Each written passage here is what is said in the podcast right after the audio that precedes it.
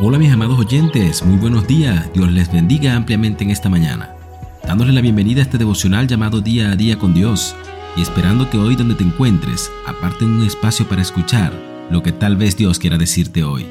Recuerda que el hombre que ha hecho de Dios su morada siempre tendrá una habitación segura. Hoy traigo una historia muy edificante para ti, la cual nos ayudará a seguir construyendo ese puente de la fe, camino hacia los pies de Cristo. Por eso decidí llamarla engañados por el afán. Y esta más que una historia, es una noticia la cual encontré mientras leía el psicoanálisis de un niño en una revista. Y cuenta que hace unos años, un grupo de psicólogos realizó un experimento en el que se preguntaban a los niños qué preferían, si dos trozos de chocolate al instante o toda la barra dentro de 25 minutos. Y tú quizás pensarías, obvio elegiría toda la barra en 25 minutos, pero esto no fue lo que la gran mayoría escogió. Para los niños era más fuerte su deseo de tener el dulce de inmediato que su razonamiento para evaluar que luego tendría mayor cantidad para disfrutar. Lo curioso es que no solo a los niños les sucede esto. En la vida tomar decisiones claras y acertadas es lo que todos deseamos, pero la mayoría de las veces lo que deseamos inmediato casi siempre difiere de lo que es correcto o acertado. Y fíjate, amado oyente, que la palabra de Dios dice en Filipenses 4:6, no se afanen por nada, más bien oren y pidan a Dios todo lo que necesiten y sean agradecidos. Y no hay nada más prevalente en la época en que vivimos que el creciente problema de la preocupación. Porque la preocupación es una poderosa fuerza para desintegrar personalidades humanas, dejándonos frustrados, perplejos, confundidos y desconcertados por la vida. Y a veces solemos oír la expresión enfermos de preocupación, y cualquier persona que lo haya experimentado sabe que esta no es una expresión vacía. Puedes estar literalmente enfermo de preocupación y sin darte cuenta estarás trayendo ataduras a tu vida que te serán difícil romper en un futuro. Pero Dios conoce la naturaleza de la creación y sabe que en nuestra fuerza somos débiles e inconstantes, pero Él nos da la fuerza y el denuedo para enfrentar cualquier situación desenfrenada de temor o incertidumbre.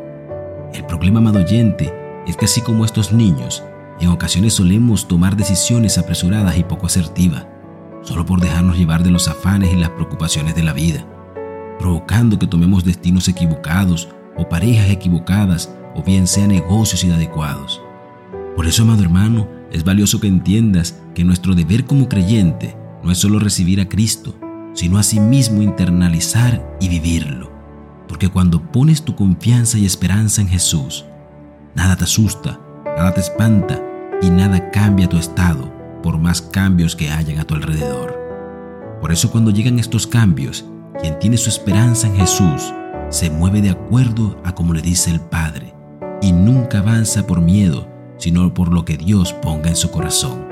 Así que hoy te invito a pensar en esa decisión que estás por tomar, la cual ha estado soportada en esos afanes y miedos que estás viviendo. Recuerda, no todo lo diferente suele ser mejor, así que no le huyas a las pruebas, ni tampoco a los cambios. No olvides que Dios tiene el control de todo y jamás dejará a sus hijos en vergüenzas. Por eso aférrate a Él, espera en Él, y Él traerá la paz a tu corazón. Y no olvides que su palabra dice, porque yo sé muy bien los planes que tengo para ustedes, afirma el Señor. Planes de bienestar y no de calamidad, a fin de darles un futuro y una esperanza. Así que déjame orar por ti, amado Padre Celestial, oh mi Señor Jesús. Hoy estamos acá, mis oyentes y yo, buscando esta mañana que nos perdones por haber dejado llevar del miedo, incertidumbre y afanes de la vida. Sabemos que tú eres esa piedra angular de todo el mundo y que nada sin ti puede tener futuro. Por eso venimos humillados, cansados y arrepentidos pidiéndote que nos perdones por no haber confiado en ti de la manera en que debemos. Es por eso que hoy decidimos renovar ese voto de confianza y de fe para continuar ese caminar con pasos firmes y con los fundamentos de tu palabra, aferrado a ese versículo que dice, no temas porque yo estoy contigo, no desmayes porque yo soy tu Dios, que te esfuerzo, siempre te ayudaré y siempre te sustentaré con la diestra de mi justicia. Amén y amén. Que tengas un maravilloso y hermoso día. Dios te bendiga. ¿Qué hago cuando la tormenta toca mi puerta? Amenazando venir.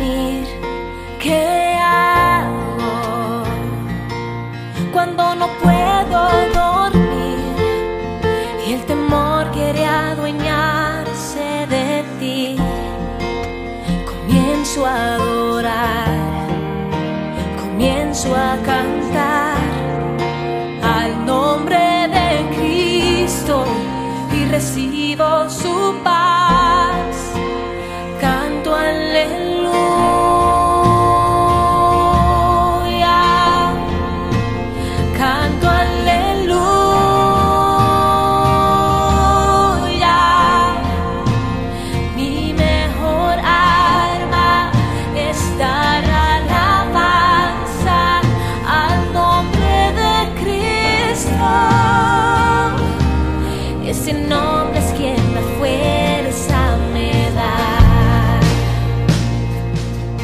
y el temor tiene que huir. No soporta escucharme adorar y cantar mi canción de lo profundo.